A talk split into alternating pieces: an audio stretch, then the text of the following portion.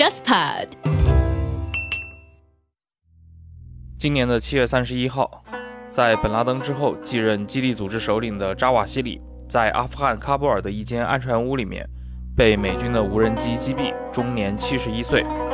我当时立刻连线了长期关注中东局势的刘怡，一起来聊聊扎瓦西里过去的这个人生经历。他的一生可以说可以串起整个阿拉伯世界恐怖主义历次重大事件。所以这一期节目呢，我们会分成上下两集上线。你现在听到的就是上一集，在这一集里面，我们会重点去聊扎瓦西里的家庭，以及在他前往巴基斯坦和阿富汗之前在埃及的经历。那么在下集呢，我们将聊扎瓦西里和本拉登相遇以后在基地组织的活动。这个下集会在本周五，也就是八月二十六号上线。同时，下期节目也会是互左互右的第二期付费节目，欢迎大家去支持。大家可以前往小宇宙 App、喜马拉雅 FM 和忽左忽右 Left Right 公众号，到时候进行收听。同时，我们也会在公号里面更新本期节目的延伸阅读材料，欢迎大家前往阅读。如果你对节目里面刘怡推荐的《九月的十三天》这本书感兴趣的话，同样可以去忽左忽右 Left Right 公号里面回复“买书”两个字，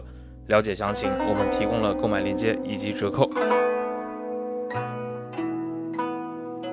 各位听众，大家好，欢迎收听这一期的《忽左忽右》，我是陈彦良。今天这一期我们的嘉宾还是连线刘怡。因为在八月初啊，发生了一个还是挺重要的一个事件啊，当然在同一天有一个 对中国人来说更重要的事件啊，所以这则新闻可能有点被埋没了。那同样在八月二号，美国总统拜登宣布扎瓦西里啊，在中情局七月三十一号策划的一起对阿富汗的无人机袭击中死亡。呃，扎瓦西里也是基地组织继本拉登之后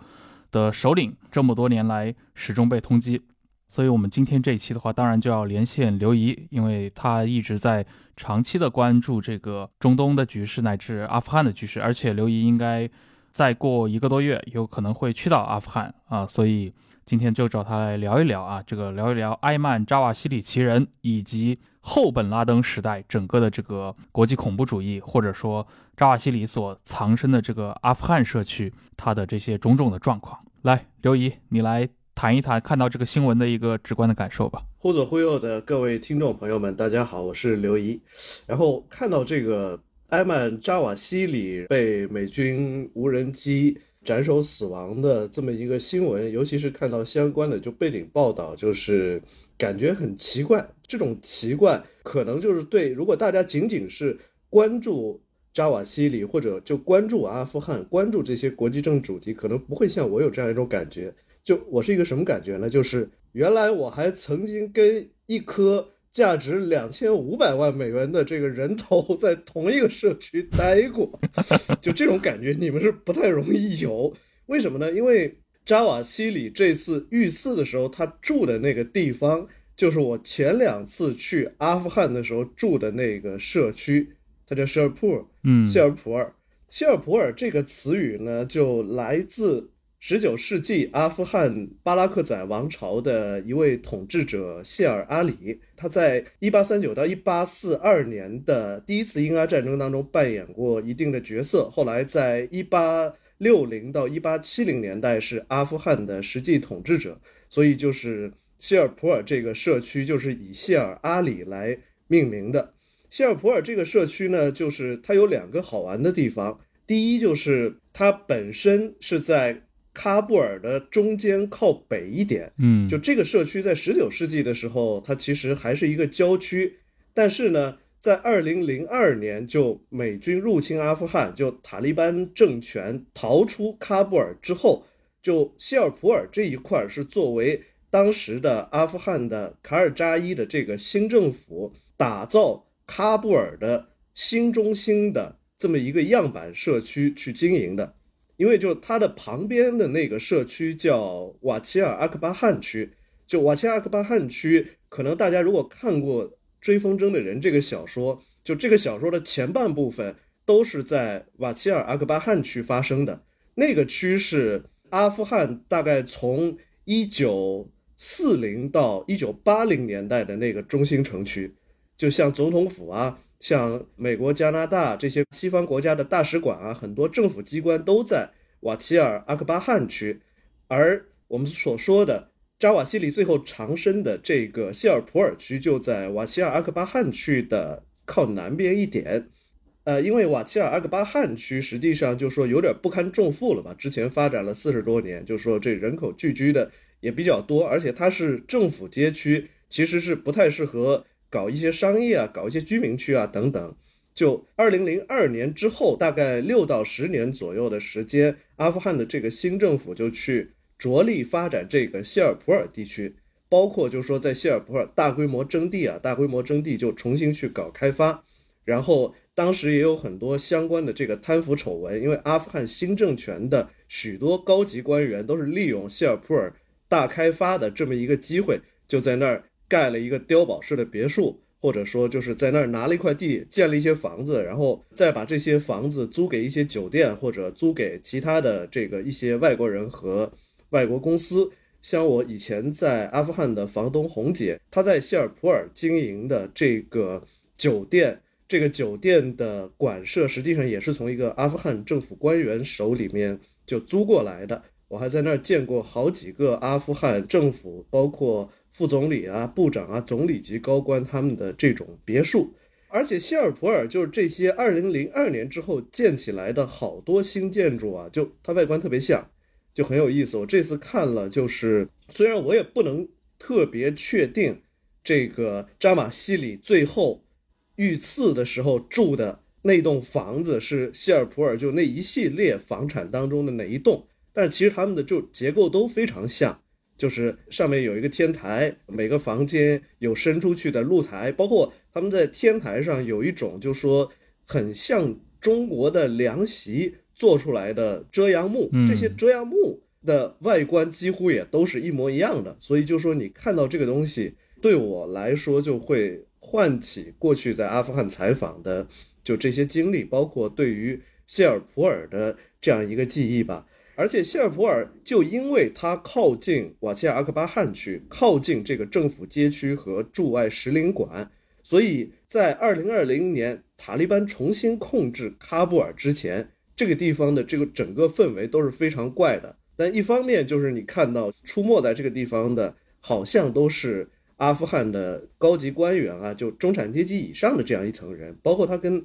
喀布尔传统的就外国游客爱去的那些购物区，就是奇肯街啊、花街啊，就这些离得非常近。但是另一方面，就因为它又离这个政府街区非常近，所以就经常给人一种戒备森严的状态。就不仅如此，这个地方几乎是二十四小时头顶上都有美军直升机在巡逻的。因为这个地方就是瓦切尔阿克巴汗区和谢尔普尔区，实际上离阿富汗之前的卡尔扎伊国际机场也不算远，可能也就是二十公里左右吧。位置还是对喀布尔来说非常重要，所以美军也会从巴格拉姆空军基地就二十四小时派直升机在他们认为的重要街区就上空巡逻，甚至于晚上你在这个天台上，就比如说乘凉。你拿个照相机在那儿拍，或者说你在天台上用灯光往空中照射的话，就美军的直升机可能会飞过来，用大喇叭对你喊话，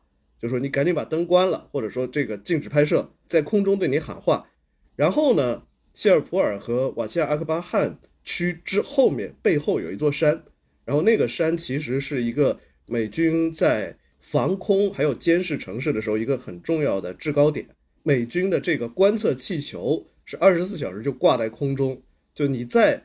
谢尔普尔区的一个比较好的房子里面住着，你到天台上去的话，你就能看到这个对面远处有一个防空气球就升在那儿监视全程，然后你脑袋上就不断的有直升机就飞来飞去，就噪音非常大，然后就不断的就提醒你说，哎，这个地方对今天的阿富汗来说非常重要的一个地区。第二，这是一个。极度不安全的城市，就处于一个高度戒备的这个状态。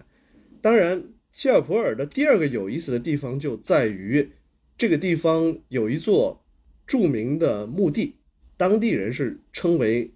英国人墓地，也被叫做，也被一些拜访者就叫做喀布尔国际墓地。嗯，它的前身是1839年到1842年，英国为了安葬第一次英阿战争期间。就没有被他们带走的英印军士兵的这个遗骸，可能人不是特别多，有不到二百人，一百六十多人，然后就把它埋在了那儿。然后到了第二次英阿战争结束之后，就一八八零年代初期，英国再度控制阿富汗的这个时候，就把当时留在那儿的这个英印军墓地，就把这块地还是属于喀布尔市政府的，但是英国大使馆就把这块地的这种使用权从阿富汗的人那里要了过来。然后就是那一阶段死在阿富汗的非穆斯林，就尤其是欧美的这个非穆斯林，因为非穆斯林在阿富汗就这种国家就面临一个问题，就是说你如果在这儿去世了，又没有把尸体带走，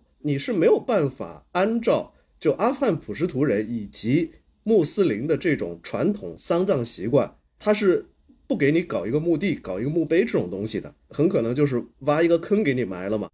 就欧美人，尤其是基督徒，他觉得不能接受，所以就是在这种需求之下，英国大使馆实际上就把这块地拓展成了一个在喀布尔的这些国际人的墓地。如果你去世在这儿，然后你又不想这个迁回本国去安葬，或者有一些人，这个大家都不太知道他的身份是谁，可能只知道他是某国人。他也没有兄弟姐妹等等这些，死在这儿了。只要向英国大使馆提出申请，英国人批准了，你就可以去埋在这儿。后来随着阿富汗跟世界的这种交往变得越来越频繁和密切，就埋在这儿的已经不限于欧美基督徒了。其实像俄国人啊，甚至于就中国人，这个墓园里面有两位中国人，一位是。一九六零年代在那儿去世的一个不知名的中国西部的一个妇女，就是阿富汗人，谁都不知道他叫什么名字，从哪儿来，只知道他可能从一九五零年代就到了阿富汗，在那儿生活了好多年。他还教当地社区的一些阿富汗人养蚕，然后后来在那儿去世了。去世了之后，他被埋在这个墓地里面。另一位是一九七零年代中国大使馆有一位我印象里是姓邹的工作人员，也是突发疾病。在阿富汗去世了，当时是没有办法运回国内，所以他也被安葬在这个墓园里面。当然，这个墓园里面最有名的一位埋葬在这儿的人，就是大名鼎鼎的中亚学的先驱和考古学家奥雷尔·斯坦因。嗯，因为英国政府就一直怀疑斯坦因是不是在替其他国家当间谍，所以就是。英国政府其实，在很长一段时间里就不给斯坦因发到阿富汗去的签证。他一九四三年才拿到去阿富汗的签证，就是想到那儿去看阿富汗的考古遗迹。但实际上，就是他到那儿不久就得了流感，然后很快就去世了。去世了之后，就按照他的心愿，他也不想再被迁回欧洲去安葬，于是他就被安葬在了喀布尔的这个英国人墓园里面。他可能是那儿最有名的一位。被埋葬者，另外还有一位丹麦探险家，还有一些这个其他人，这是一个会让你看了很有感慨的地方，在世界角落的这么一个地方，很多不同信仰、不同背景、不同年龄的人，最后把他们的生命都结束在了世界的这个角落里，然后他们又在一个由英国人管理的这个墓园里面，然后他们的生命的终点又融汇在了一起。这个墓园里面就还有1979年到1989年的阿富汗战争期间。在那儿采访的，并且最后就是在苏阿战争的这个战场上殉职的好几位记者，就乃至二零零二年之后，北约在阿富汗的驻军当中的，就说一些非现役军人，像这个国防承包商的一些工作人员，像战地记者，还有包括像这个在阿富汗后来的恐怖袭击当中。不幸去世的这样一些外国籍的遇难者，也都被埋在这个墓园里面。这个墓园到现在为止，就说是由一个英国大使馆在二十世纪上半叶，他们找了一个家族来帮他们看守这个墓园。我还见过这个家族的第三代的后人，目前就是由他们在管理。而且非常难得的一件事是，这片墓地在塔利班一九九六年第一次。控制喀布尔之后，到二零零二年之间，差不多六年的这个时间里，这个墓地是约定俗成的，它没有遭到任何的破坏。嗯，我相信现在可能就是它还保持一个原原样的这种状态。当然，它平时就是不对外开放，但是就说这个守墓园的这个人把他的这个电话留在这个墙上，然后你打电话给他，就说明来意，怎么怎么样，就基本上就他不会抗拒你入园去凭吊，也可以说是每一个去谢尔普尔的人可能都会去看一看的一个拜访的目的地。嗯，然后你就想到，就是像扎瓦西里，一个来自埃及的外国人，就最后是生命终结在了谢尔普尔，而在可能跟他隔了几条街的这个位置，然后还有斯坦因，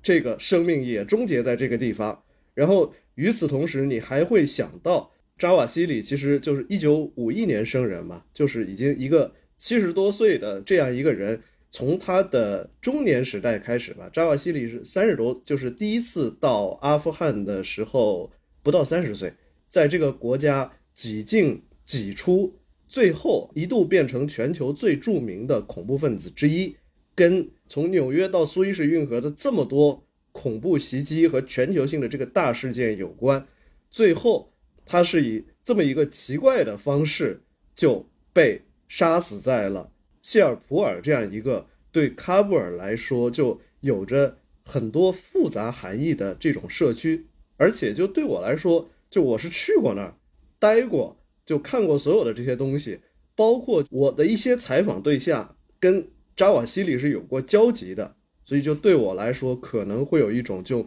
更复杂的心情和感觉。嗯，这听你说起来，这个谢尔普尔这个地方感觉是怎么怎么讲？这喀布尔的蒙马特高地。对，有点这个感觉。哎，这个东西在好像在很多接受过这个近代殖民入侵的这些国家，好像都普遍存在。北京不也有那个什么传教士墓嘛，在那个车公庄那边啊。但是，当然肯定，我觉得跟喀布尔的情况很不一样啊。你也很难说直接跟看守打个招呼就能进去看。他好像现在是在什么北京的行政学院里面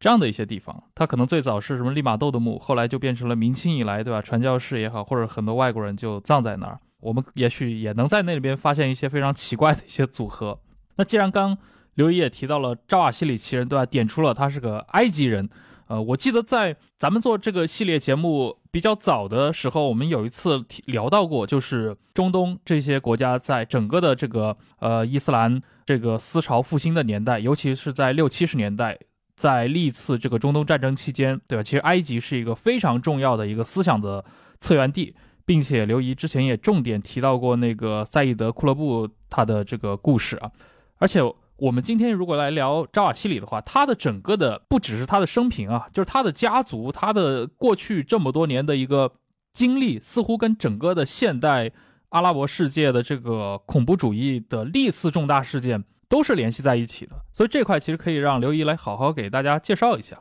不光是你说到的这个重大事件，可以说就是埃曼扎瓦西里以及跟他有关的这些人。虽然这个扎瓦西里是一九五一年生人嘛，一九五二年埃及就爆发了由纳赛尔领导的这个自由军官组织发动的政变，结束了法鲁克国王的这个统治。这条线索在我们的那个讲阿拉伯民族主义的一百年里面那一期里面，其实就说讲的比较详细了。但实际上，就从纳赛尔发动这个自由军官运动就开始，跟他并行的就还有另外一条线。当然，这条线过去也我们也曾经提到过，就是说由赛义德·库特布在他的这个代表性著作《里程碑》当中提出的，通过你可以认为是一种政治浪漫主义嘛？他认为通过所谓的复古，回到政教合一的时代来解决。阿拉伯社会所面临的这种现实当中的困境的，就这样一个问题，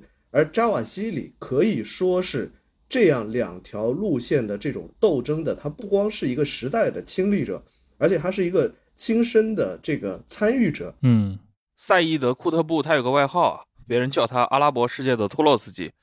我之前也开玩笑说，他也像是阿拉伯世界的北一辉。就对吧？它糅合了就这种伊斯兰历史上的很多的那些激进的思想，比如说什么罕白里学派啊，然后结合了他们那个时代的这些精神危机，像后来的什么圣战、吉哈德这些口号。当然，这个东西从古已有之了，但是它怎么变成一个肉体实践的？基本上这个思想渊源，很多人就觉得是来自于库特布主义，就他作为这样的一个思想的先知，对吧？用自己的这种想法、文字激励了几代阿拉伯人挺身而出，为他们的主义奋斗啊，抛头颅洒热血。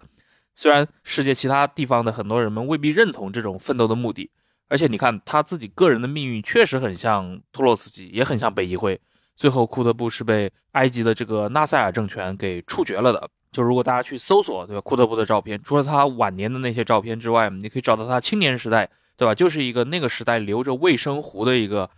阿拉伯人的样子。就是中国人看了那张照片会觉得很奇怪，就只有那个嘴唇的上面人中那块有一撮正方形的胡须，就也今天看起来有点滑稽。呃，但像赛义德·库特布这样的一个。埃及的这样的一个思想的先驱，他是怎么跟我们今天聊的这个基地组织的这个扎瓦西里家族产生联系的呢？首先，简单介绍一下这个扎瓦西里的这个家族吧。嗯，他这个一九五一年出生在埃及的吉萨，但他是在开罗长大的。他的父系和母系的两个家族可以说就是都是比较显赫。他的祖父是做过开罗著名的，就是艾兹哈尔清真寺的大伊玛目。可以说是埃及顶级的这么一位宗教学学者，但是就说他的父系家族里面的，除了这个宗教学学者这些人之外，几乎都是跟医学有关的这些人。像埃曼扎瓦西里，他的父亲是做过开罗大学的医学教授，扎瓦西里就自己也学的医。他的父系家族里面，就大多数人都是医生、药剂师，然后大学里面的医学学者，就这样一批人，也有宗教学的学者。然后他的母系家族乃至后来他妻子的这个家族就同样声望非常显赫，像埃曼扎瓦西里的岳父曾经是开罗大学的校长，后来还被沙特政府就请到沙特去帮沙特创办利雅得的沙特国王大学。然后他的母亲的这个家族也是出生于一个这个近代埃及非常重要的一个外交官和学者的这种混合型家庭。然后就可以说是扎瓦西里在当时的埃及肯定都不能称之为中产阶级，他是上层社会的这个一个分子，但是呢，作为上层社会的一个成员，他的身上又有一些非常特别的印记。首先，我们提到了他是一个学者、知识分子和包括宗教学者的这种混合型的这种家庭，就是这种家庭，他不像商人，他的社会地位很高。但是经济状况不一定特别好，而且他的经济状况是直接跟政治形势的变化相挂钩的，因为你是一个政府官员，特别是就是你是学术官员，换了一届政府就可能把你给换走了。包括他的家族实际上跟这种无论是纳赛尔还是自由军官集团之间的这种关系都非常微妙。然后其次，他是出生在一个名门望族，但是属于是传统型的名门望族。虽然他的这个父亲、母亲就这两个家族的大多数人都接受过很好的教育，也出过国，但是就几乎还是在阿拉伯人这个圈子里面这个打转。这些埃及传统的这些显贵家族，对于他们不得不跟英国人打交道，不得不养英国人的马首是瞻，就内心实际上是有很多很复杂的想法的。这点跟赛义德·库特布就又很像。就按照我们一般人的想法，哎，赛义德·库特布外语很好啊，接受过这个很好的高等教育，被公派到美国去留学，然后又是一个有细腻感情的这种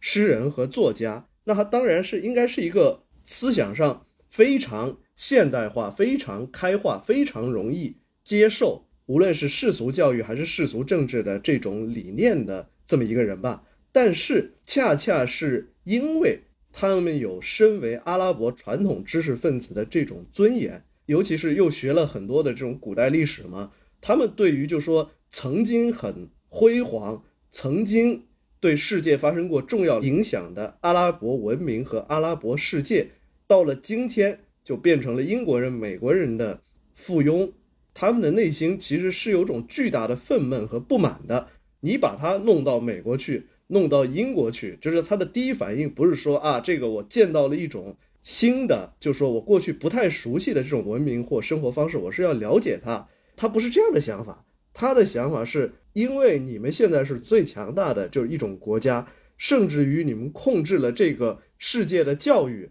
那我要在我的社会里获得认可，或者我要在世界上获得认可，我还不得不跑到你的国家来读大学，然后还要接受和接触很多。我不太熟悉，也不太喜欢的这种东西，像赛义德·库德布在美国待了三四年吧，这三四年里面，他会第一会刻意的去找美国那些不让他喜欢的东西，把这个东西记录下来。站在他的角度，这就是基督教文明，或者说后来就说在上纲上线，这是犹太人共济会文明，道德沦丧、毒害全世界的这么一个标志。他会把这些东西就记录下来，再整理出来。而且就另一方面，他还会去想，就是说，哎。我作为一个骄傲的阿拉伯人，我作为一个阿拉伯人当中的这个精英，我是要怎么去摧毁和打破这种我特别不喜欢的东西，去摧毁和打破我认为被强加到阿拉伯人乃至整个世界身上的这种东西，这是一个代际的这种变化。因为从十九世纪中后期被英国人打败的，就埃及人的这个那个一代，从奥斯曼帝国。统治下独立出来，但是又受到英国人的控制的这些埃及人，他们想的是土耳其衰落了，英国人更强大，英国人有更先进的这种科技，可能有比我们更优越的文明，我们不得不臣服于他们。倒是到了二十世纪中叶的新生代的这个阿拉伯知识分子，就考虑的就完全不同的这个事情，尤其是另一个原因就是赛义德·库特布。他到美国去的时候是一个中年人了，这个我觉得也非常重要。就是赛义德·库特布比埃曼·扎瓦西里差不多要大两代人，他一九零六年生人，也就是说，赛义德·库特布到美国去的时候四十多岁去读硕士，他的心态跟你二十多岁什么都不懂的时候，这个你跑到国外去留学，这个还是不太一样。他已经有了一套自己非常成型的封闭的世界观，你把他扔到一个完全不同的环境里去。只会让他去进一步强化他的这种观念，包括他对于他的这个新环境的这种不满和抵触，他要把它表达出来，然后就有了赛义德·库德布回到埃及之后，就写了他的这个里程碑。当然，就说赛义德·库德布回国之后，实际上没多久嘛，就一九五六年，就因为赛义德·库德布当时是加入了穆斯林兄弟会，实际上他跟穆斯林兄弟会。后来也有些疏离，因为他提出的是一种最极端的这种观点。他认为，因为西方文明、基督教、共济会文明对于世世界，尤其是对于穆斯林世界的这种侵害，穆斯林世界现在已经回到了贾西利亚时代。什么叫贾西利亚呢？就是蒙昧时代的意思。就是《古兰经》里提出了一个概念，在穆圣出现之前，在伊斯兰教诞生之前，人类是处在这种蒙昧的时代的。就说你不能说他讲的话就没有道理，因为他在美国就看了一大圈，他在埃及又观察了就是这么多年，他是发现了就是整个一九四五年二战结束之后，整个西方世界有一场漫长而宏大的精神危机。存在主义是为什么诞生的？不就是因为康德、黑格尔似的，就认为有一个这种人类有一个终末，最后能建成天国，就这些东西，不就是因为被第一次、第二次世界大战给摧毁了吗？大家都有精神危机，只不过就是说，作为一个埃及知识分子，赛义德·库勒布的这种精神危机，被他用一种浪漫化的想象，就嫁接到了他的宗教问题和社会问题之上，最后又变成了这个我们怎么要摧毁贾西利亚时代，就回到这三代之治，回到这个好时代呢？我们要拒斥一切从西方的这种价值观和精神世界里面衍生出来的东西，包括世俗政治。一方面，他是一个阿拉伯民族主义者，但是另一方面，他不可能接受纳赛尔自由军官组织提出的那种世俗化的政治路线。所以，就是他回国之后，实际上就跟穆斯林兄弟会这些人策划了要去搞这个政变，结果被破获了。破获了之后，一九五六年就把赛义德库特布扔到监狱里关了整整十年。里程碑这个书其实就是他在监狱里写出来的。一九六六年的时候，就一度被短暂的释放，但是不到八个月就又被逮进去。这一次，就纳赛尔政府是直接给他就制造了一个冤案，赛义德·库特布要暗杀纳赛尔，然后这次是这个直接把他给处决了，对，绞刑处死。对，绞刑处死。这里要提到这个当中的一个细节，就是赛义德·库特布在最后导致他处死的这个案件当中的辩护律师，就是。埃曼扎瓦西里的舅舅啊，叫马哈福兹阿扎姆。也就是说，赛义德库特布之于埃曼扎瓦西里的他的这个家族，不光是我说，哎，一个单向的追随者，他们是跟他直接有关联的，被认为就是说，赛德库特布是我们的好朋友，是我们的老师和前辈，现在他殉难了，就我们要继承他的这种精神。然后在赛德库特布死后，又发生了几个很重大的事件，这些事件我们之前在这个阿拉伯民族主义百年和那个。阿富汗的那些节目里也稍微提到过，一九六七年埃及在第三次中东战争当中遭遇惨败，然后一九七零年纳赛尔就不幸去世，阿拉伯民族主义就进入了一个低潮期嘛。从二零一九年到二零二二年 p o f e s t China 陪伴也见证了中文播客的成长。如果说二零二零年的主题是播客元年，二零二一年的主题是对话复兴。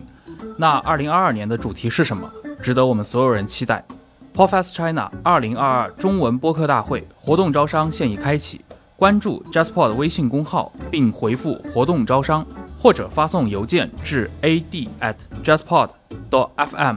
和我们一起见证中文播客的二零二二。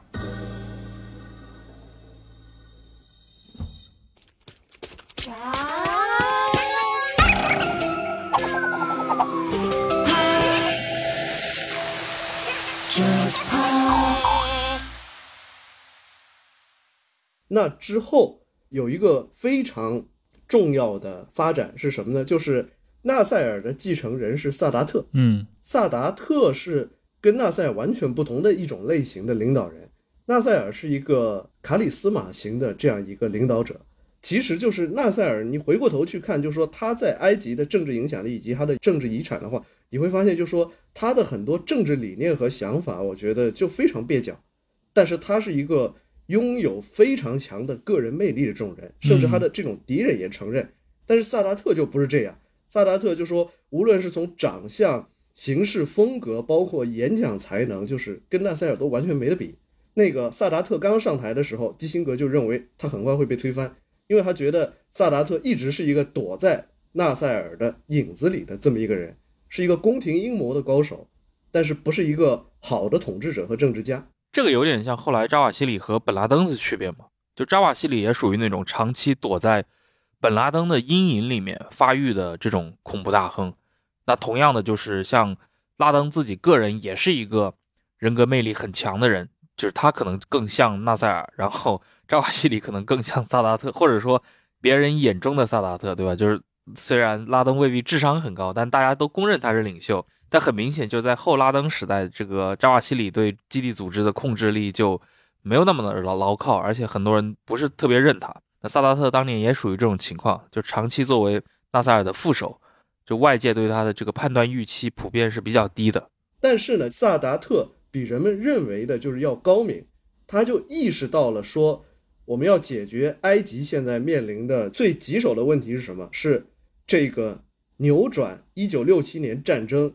给无论是国防形势还是整个这种社会气氛造成的这种影响，他要打赢这场仗，他先是以跟苏联断交作为威胁，获得更多的这种军事援助，然后就是在整军备战。另一方面，就说他也回过头去检讨纳赛尔时代的这种问题。他认为，对于像赛义德·库特布和他的追随者，就这样一帮人，就认为你对我的政府不满不要紧，现在我的第一目标是优先是跟以色列打一仗。重新获得一次军事胜利，你只要反对以色列行，你不喜欢我不要紧。于是，在这个一九七零年萨达特上台之后，就干了很重要的一件事，就是把赛义德·库德布是已经死了，把他的一些追随者，还有其他被关在牢里的跟穆斯林兄弟会啊，跟其他的一些反政府社团有关的这样一些活动家，都从牢里放出来了。牢里放出来了之后。就造成了赛义德·库德布的著作和他的思想在埃及社会大范围流传，尤其是在像埃曼·扎瓦西里那个时候，差不多就是二十岁左右，对这一代人造成了重大的影响和冲击。在阿富汗的时候，我提到就是像那个阿卜杜拉苏赛义夫，还有像这个拉巴尼，他们从埃及留学回来，把库德布的著作带回到阿富汗去，然后在喀布尔大学的校园里面传播开来。然后，阿富汗的这个新一代人的这种思想革命和思想战争就从大学校园开始。其实，在当时的埃及，这个情况是一模一样的。埃曼扎瓦西里在开罗大学读书的时候，就是当时赛义德库德布的思想和著作最早就是在埃及的这些年轻大学生当中流传开来，甚至于站在我们今天的角度，有些事儿你很难想象，就是我们的自媒体很爱传播一些消息，就是说，哎，比如这个伊朗和阿富汗在一九五零年代、一九六零年代多么开放，这个例子我也举过好几次，这个妇女都能穿着短裙在街上走。但是很有意思的就是，在一九七零年代初期，埃及的这一次思想战争，包括赛义德·库德布著作的传播过程当中，特别多的参与者是埃及的青年女大学生和青年知识分子。他们认为，为了彻底的解除我们文明面临的困境，我愿意牺牲我的社会权利。特别特别有意思，就说对这些。二十多岁的年轻女大学生，接受过很好教育、出过国的年轻女性来说，她觉得，因为我的祖国、我的文明、我热爱的这些人民比我自己重要，所以，我能不能穿短裙，我能不能自由的去建立婚姻，这些事儿一点儿也不重要。我宁可拥护一个会牺牲我的个人自由和个人权益的这些东西，只要这种牺牲。最终，它能够有助于我的文明的自我拯救和自我解放。所以，就说在当时的埃及的就青年一代的大学生里面，就像扎瓦西里和他的同龄人一样，就兴起了很多这种新的非常激进的小团体。尤其是非常重要的一个变化是在这些小团体里面是产生了一些决定采取军事行动去推翻埃及政府的这样一种人。因为赛义德·库德布很可能是在他写作里程碑的时候就受到了列宁的某些影响。就在里程碑那本书里面，他提出了一个概念叫先锋队。他说：“你不能等到所有的人在思想上都觉醒了才一块起来，必须有一批人，一批人是个先锋队，而且就是这些人不要怕冒道德风险，这些人要敢于使用暴力。”敢于使用这种最极端的行为去推翻在他心目当中不正义的这样一个世俗统治者，也就是埃及人经常说的这个法老，要敢于用最极端的暴力行动去推翻法老。而扎瓦西里就是从大学时代，就是他学医嘛，学医之后其实是在埃及军队做了两年军医，然后又开始开自己的诊所。在这个过程当中，他就跟军队里边的一些人，还有其他一些这种。民间人士实际上就开始组建这种以实施暗杀和军事政变为目的的这样一种小团体，只不过是一九七三年埃及打赢就不能说打赢了吧，但是在第四次中东战争当中，实际上是取得了巨大的军事胜利。嗯，赎罪日战争，萨达特的个人威望在这个时候也近乎达到了顶峰。只是这个时候，他们去实施这个计划。就说没有这么多人响应他们，他们自己也觉得时机不对。随后就到了一九七八年、一九七九年，发生了一些，就是无论是在埃及还是在整个穆斯林世界，发生了一些非常重要的这个转折。首先就是一九七七年，开罗发生了一次民众大暴动。这次大暴动的原因跟三十多年后的阿拉伯之春很像，就是因为埃及政府财政困难。就削减了对于普通人的这种物价和燃油的这种补贴，所以就造成了一次大规模的这种骚乱。然后这次骚乱之后，萨达特意识到，因为他长期跟美国和以色列处于对抗状态，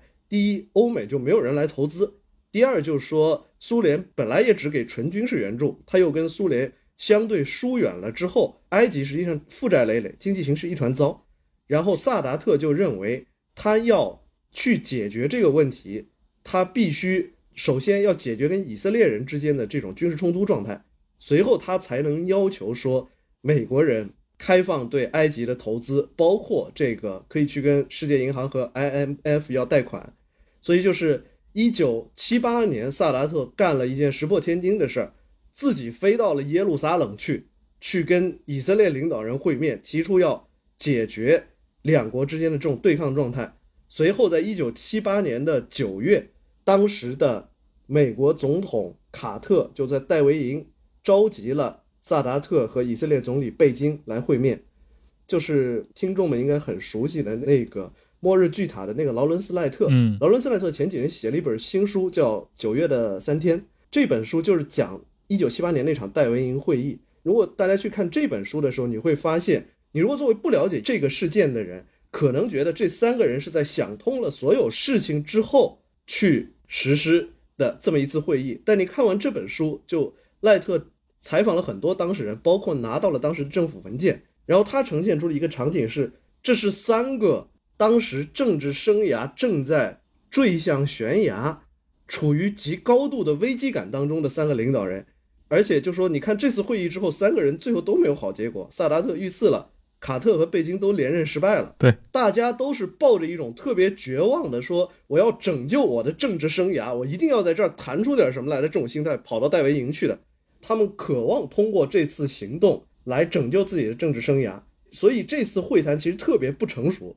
但是三个人又决心，我一定要拿出一个什么东西来。最后其实就是在戴维营就达成了埃及和以色列的这种全面和解的这种协议，然后埃及和以色列战争状态解除了，包括作为担保人，就说美国承诺会为埃及提供经济援助，然后萨达特和贝金就一起拿了一九七八年的诺贝尔和平奖呀。但是这件事情让埃及付出了一个极其惨重的代价，就是什么呢？就是埃及作为阿拉伯世界的这种领袖的。身份乃至他跟整个阿拉伯世界之间的这种关联，就一下子被切断了。你是领袖啊，你要领导我们去跟以色列作战啊，你要带头替巴勒斯坦人撑腰啊。结果你第一个去跟以色列和解了，等于埃及在接下来的十多年的时间里是变成了整个阿拉伯社会的这种弃儿。嗯，这个其实对于埃及的很多知识分子，特别是反对萨达特的人来说，这是一个强烈的这种刺激啊。本质上，这些人他可能对于要跟以色列改善关系这个决定没有那么抵触，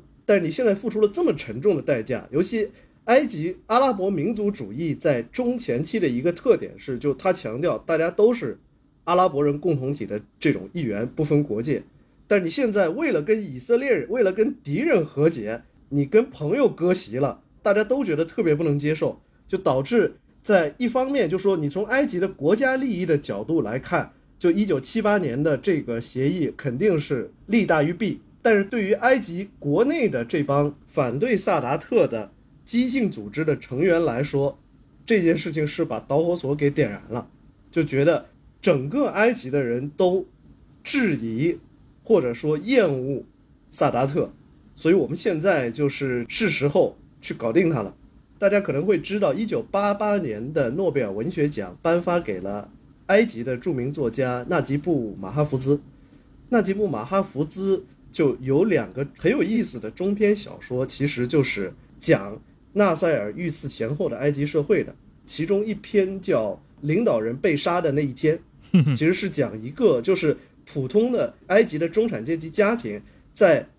萨达特遇刺前后，他们因为埃及社会的这种剧烈变化，已经到了快崩溃的这种边缘。还有一个中篇就叫《王座之前》，就预想了埃及历史上从古代法老到萨达特的所有这些统治者死后就接受终极审判，就审判每一个人为自己这个国家带来了什么，就等等这些。就是这两个小说都是在一九八三年写出来的。萨达特遇刺之后不久，就特别反映埃及的知识分子乃至普通的埃及人在当时的那种心理以及他们的这种想法。而萨达特本人其实意识到了这一点，所以就是说，在一九八一年的时候，其实埃及国内就正在搞大搜捕。萨达特知道，在做出了这个和解这个表态之后，就说大家都恨他，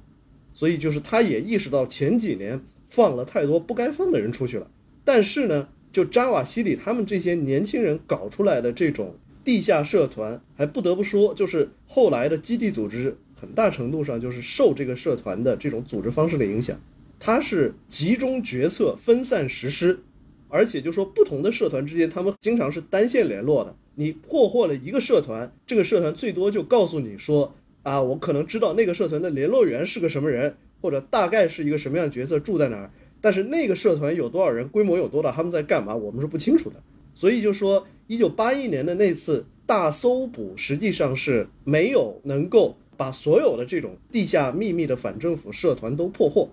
就相反，剩下来的那些人就是越发觉得现在全国都在搞大搜捕啊，那我们一定要尽快实施行动。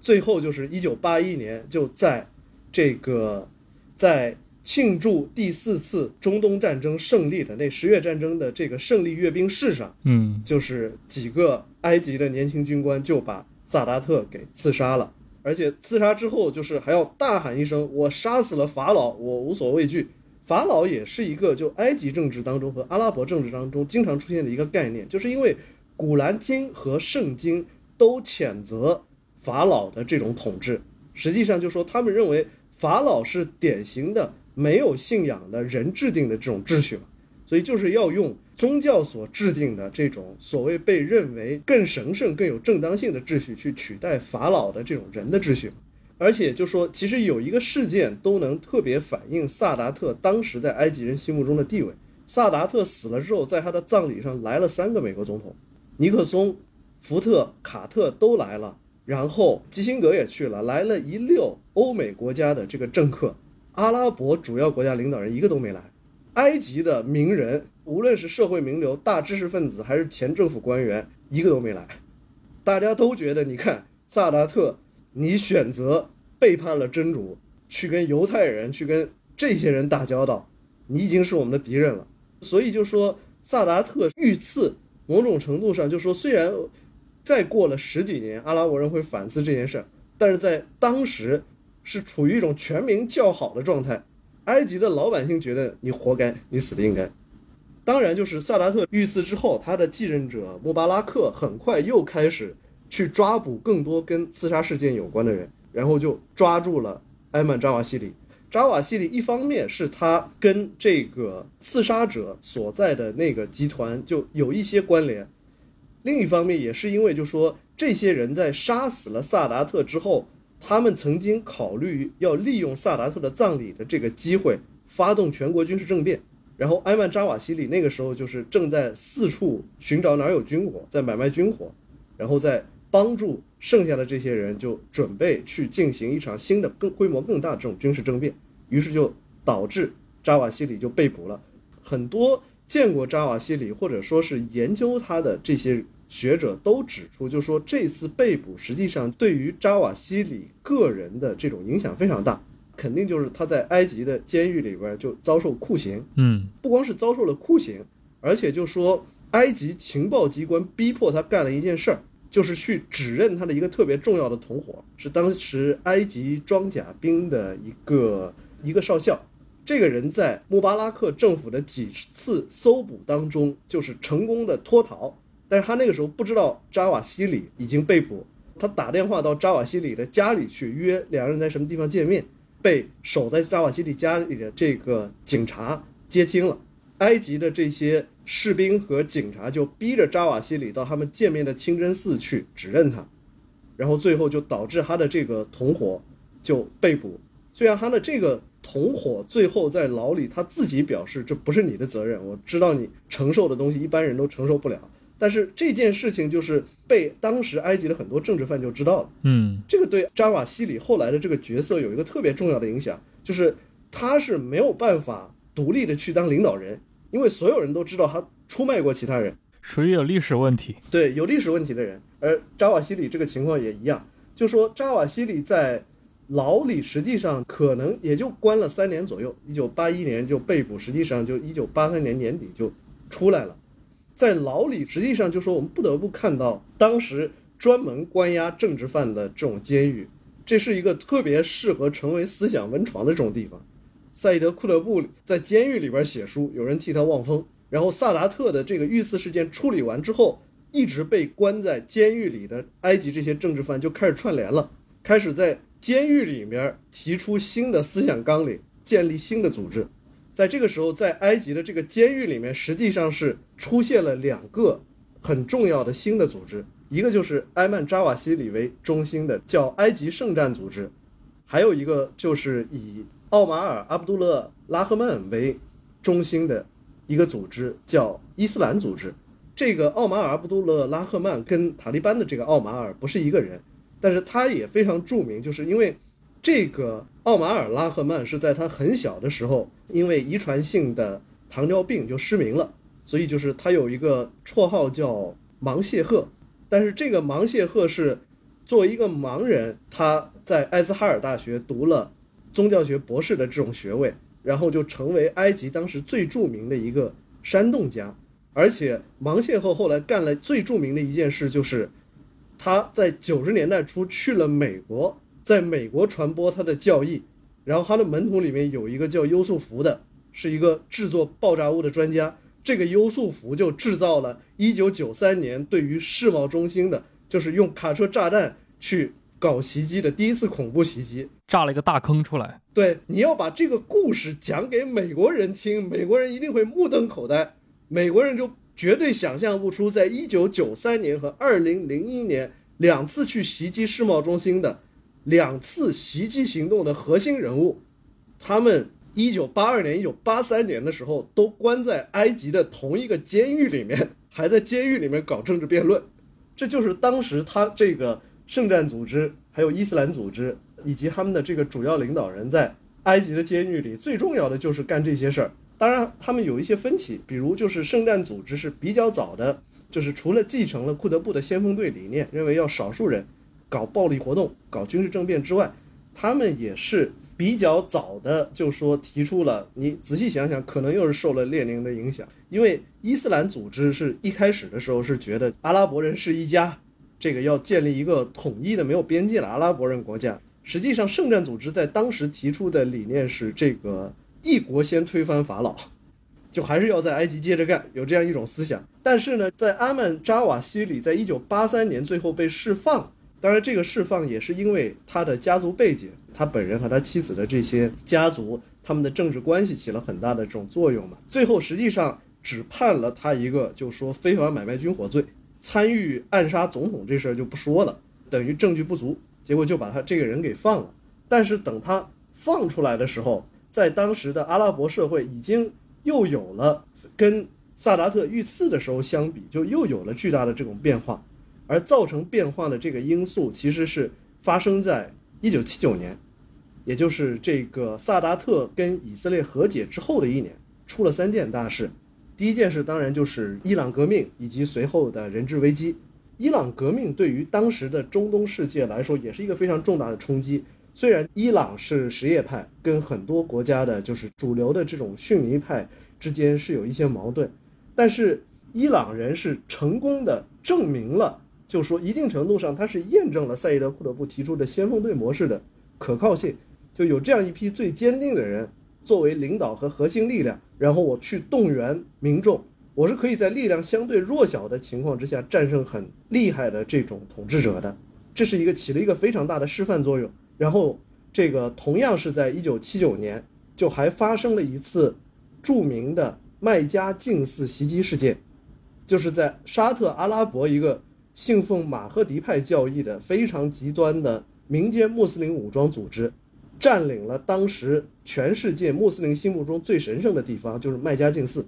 劫持了大量的人质，然后还发表了一份宣言书。这份宣言书其实就是在过去很多年里，包括后来的很多政治组织的这个发布的文件里面，都能看到他的雏形。他说：“哎，沙特王室，你们是控制了两座圣城，但是你们其实就……”一点也不虔诚，你们天天过着纸醉金迷、花天酒地的生活。普通的阿拉伯人、普通的民众、普通的信众，就是生活却非常悲惨。阿拉伯国家的这些世俗统治者，甘当美国人和以色列人的这种附庸，不去想想自己的巴勒斯坦的这些同胞或者怎么怎么样，就是反正隶属了十大罪状吧，这么一个东西。最后是沙特政府在跟他们谈判谈不拢的情况下。最后其实是强攻麦加净寺，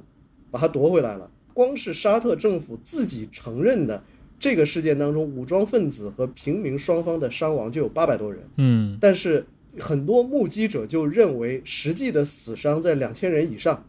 而且这件事是发生在全世界穆斯林心目中最神圣的地方，还电视直播了，还有很多这种电视台去采访了这个恐怖分子。这个对于沙特和周边的这些阿拉伯国家来说，又是一个很大的冲击，因为以前大家都不相信，一小撮这种武装起来的不要命的这些核心领导者就可以在一个国家发动一场革命，或者说制造一个大型政变，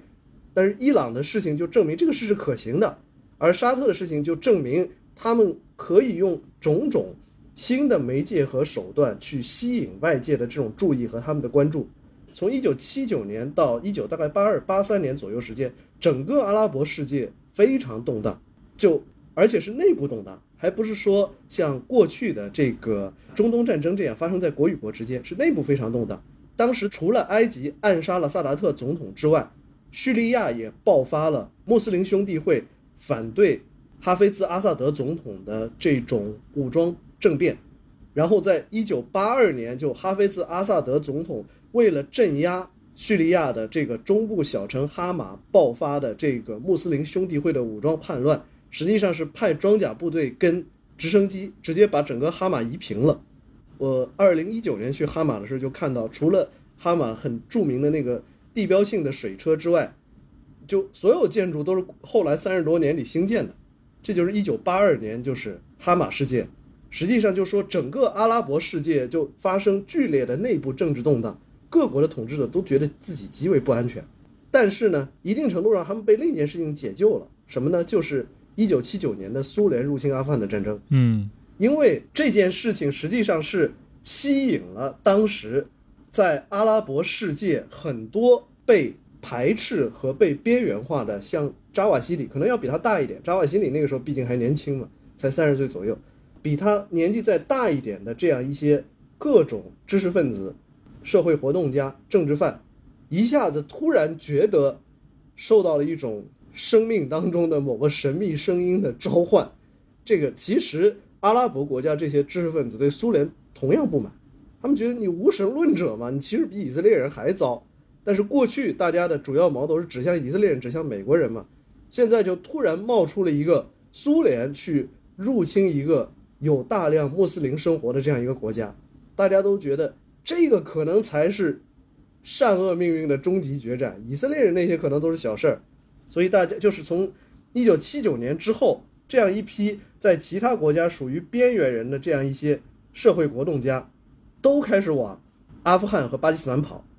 而且像沙特阿拉伯、埃及和阿尔及利亚的这些政府，他们在助长甚至帮助这件事儿，而且他们的这种。帮助的这个理由还不仅仅是因为就是美国反对苏联，还不仅仅是因为他们亲美，他们私下里就有一种祸水外流的想法，就我把你们这些人就留在国内，抓起来了，枪毙了，你要变成烈士，让你在国内待着，你还是不断的搞各种颠覆破坏活动，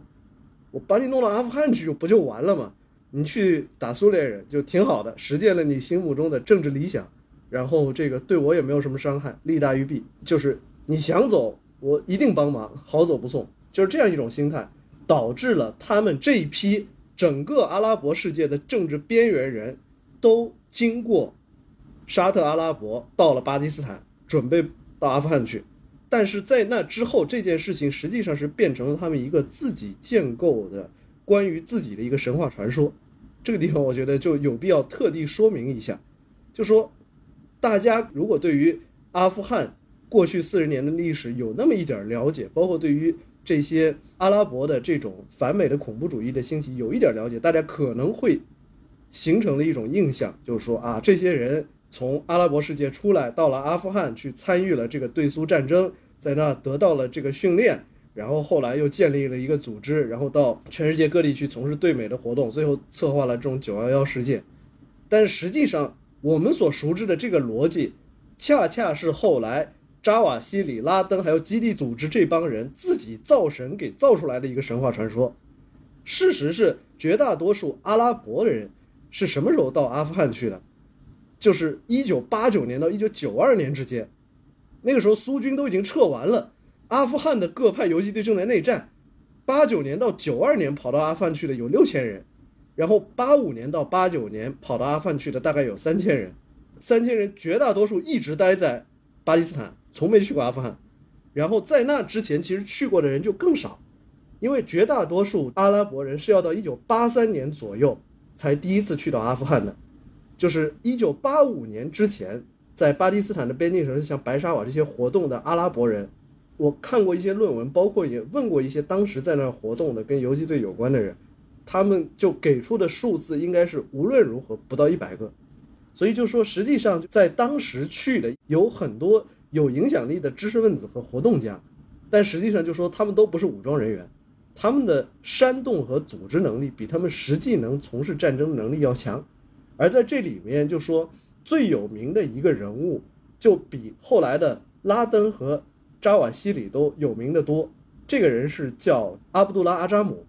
就通过阿扎姆又能把很多这种分散的人物给联系起来。好，感谢刘姨。那下期节目呢，我们会去聊扎瓦西里去到阿富汗和巴基斯坦之后的经历，包括和本拉登的历史性的相遇啊，以及他们在基地组织早期的这个活动。下集呢会在本周五，也就是八月二十六号上线。同时，下期节目也会是忽左忽右的第二期付费节目，希望各位支持。欢迎各位到时候前往小宇宙 App、喜马拉雅 FM 和忽左忽右 Left Right 公众号收听。如果你对节目里面刘怡推荐的《九月的十三天》这本书感兴趣的话，也同样可以去忽左忽右 Left Right 公号回复“买书”了解详情。